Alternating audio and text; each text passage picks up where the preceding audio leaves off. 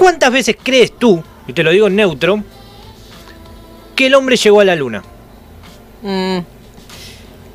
Yo te reformularía, Suponiendo te reformularía la pregunta y te diría, el hombre llegó a la luna, Chusti. Sí. Llegó a la luna, Chusti. Yo, mirá, hay algo en mí que quiere creerlo. Mm. Hay algo en mí que quiere creerlo. Igual la luna es acá nomás, según dicen, ¿no? Lo- o sea, ya hablamos en, en cohete. Sí. Ya lo dijo el, Carlos.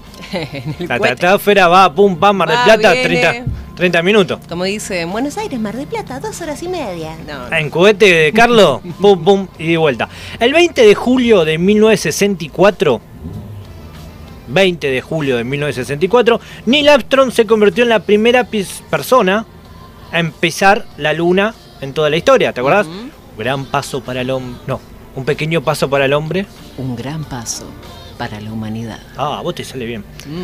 Tres años después, Gen Serman, ¿quién es Gen Serman? Bueno, dejó la luna para volver a la Tierra y desde ese entonces, en 1972, ningún otro ser humano volvió a la superficie lunar. La última vez que el hombre pisó la luna fue en el año 1972. ¿Por qué todos estos años no se quiso volver a la luna? Ese es el interrogante que a mí me generó todo esto. Dije, ¿por qué? Sí, sí, se supone que contamos con más tecnología, más avances. Existen planes actuales para regresar a nuestro satélite natural. Entonces vamos a repasar un poquito dentro de la historia. A mí me gusta todas estas cosas. Sí, ya sé que te gusta. Son 12 viajes que se... son 12. 12 personas, perdón, que llegaron a la Luna. Y lo hicieron en 6 viajes distintos. Se trata del programa Apolo, todos lo conocemos, que había sido ideado por Estados Unidos a principios de la década de 1960. El más conocido fue el Apolo 11, que fue la primera misión que tuvo como objetivo el alunizaje, y a donde Neil Armstrong y Buzz Aldrin, porque todos dicen Neil Armstrong, Neil Armstrong, pero también el señor Buzz Aldrin lo lograron en ese 20 de julio de 1964, ¿no? Mientras tanto, mientras tanto, Michael Collins siguió orbitando, claro, porque el cohete sale, Sí, queda orbitando por ahí y después sale otro cohetito, chiquitito. ah, más chiquito, llega a la luna. Entonces, ¿quién era el que, que quedó diciendo, che, yo me quedo acá de campana, ustedes vuelvan? Ustedes vuelvan tranqui, yo me quedo por aquí orbitando. El señor se llama Michael Collins. Eh, con esta misma técnica se fueron sucediendo las siguientes misiones llamadas Apolo 12, la 14, la 15, la 16 y las 17. Toda esa cantidad de Apolos llegaron, salvo Apolo 13, ¿no? Que no lo logró, que sufrió la explosión de un tanque de oxígeno y tuvo que regresar a la Tierra antes de llegar a la Luna. El famoso Houston tenemos un problema. We have a problem. Esa. Houston, we have a problem. Hagamos memoria. A ver. De lo que pasaba en el mundo en aquel entonces. Para entender un poquito más todo este quilombo que hubo, ¿no? Pongámonos en contexto, por favor. En primer lugar, Estados Unidos y la Unión Soviética estaban en medio de la llamada Guerra Fría. Eran las dos superpotencias del mundo, pero no se enfrentaron en un combate armado, porque si no, el fin de la humanidad. Explotaba todo, Sí, básicamente. eran los dos que la tenían clarísima. Mm.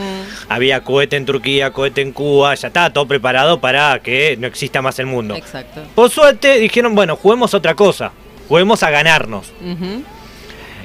Eh, una de las expresiones de la Guerra Fría fue la carrera espacial, que comenzó a fines de la década del 50, donde los soviéticos hicieron varios hitos en aquel momento. Por ejemplo, poner en órbita el primer satélite artificial, mandar un ser vivo al espacio, la famosa perra laica, loica, Ujú. laica, La laica. pobre perrita laica.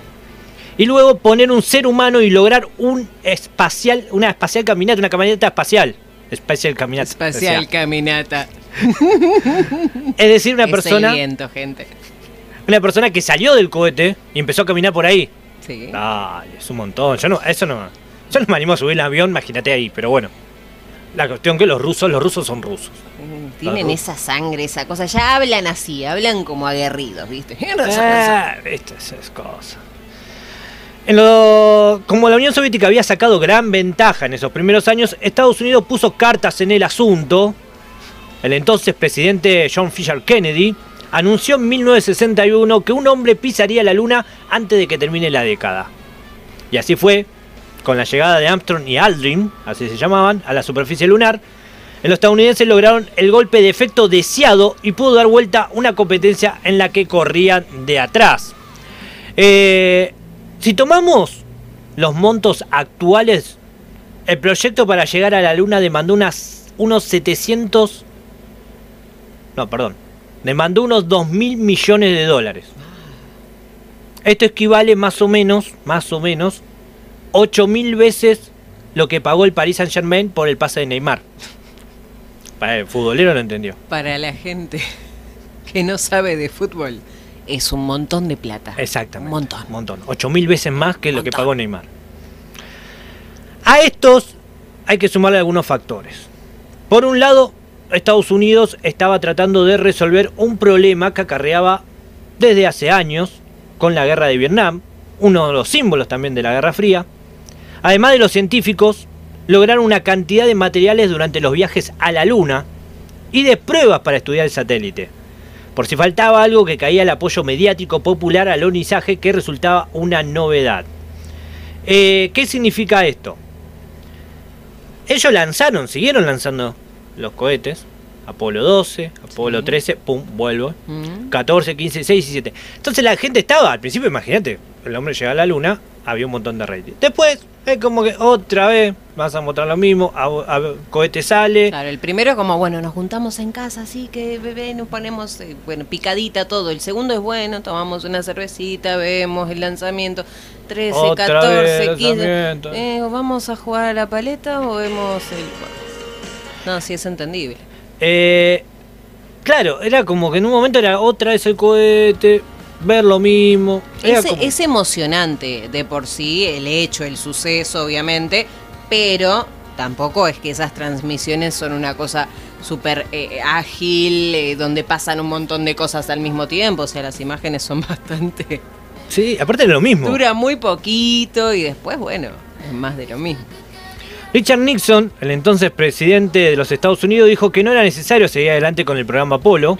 Quiso cancelarlo después de Apolo 15, aunque luego se realizaron también las versiones 16 y 17, ya que estaban planeadas, y lo que no llegaron a realizar fueron las 18, 19 y 20. Iba a haber tres alunizajes más, pero dijeron, a ver, ya tenemos todo, ya tenemos piedrita, tenemos esto, tenemos lo otro, tenemos las imágenes, ¿para qué vamos a seguir yendo? Estamos gastando un montón de guita, hay que ponerla en armamento para la guerra, entonces, ¿para qué vamos a hacer todo esto? Bueno, cuestión abajo, se tiró todo abajo. En 1975 se dio la último gran hito en la carrera espacial, que fue el proyecto Apollo-Soyuz, una misión conjunta entre Estados Unidos y la Unión Soviética. Fue un símbolo de la buena voluntad y también de la intervención conjunta entre ambas naciones. De esta forma el presupuesto de la NASA cayó con el tiempo. No, antes era un montón y ahora es un 0,5% del total.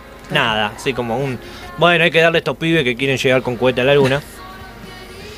El último impulso lo dio la administración de Donald Trump, que le pidió al Congreso que aumente en 1.600 millones el presupuesto a la NASA para regresar en el año 2024 a la Luna.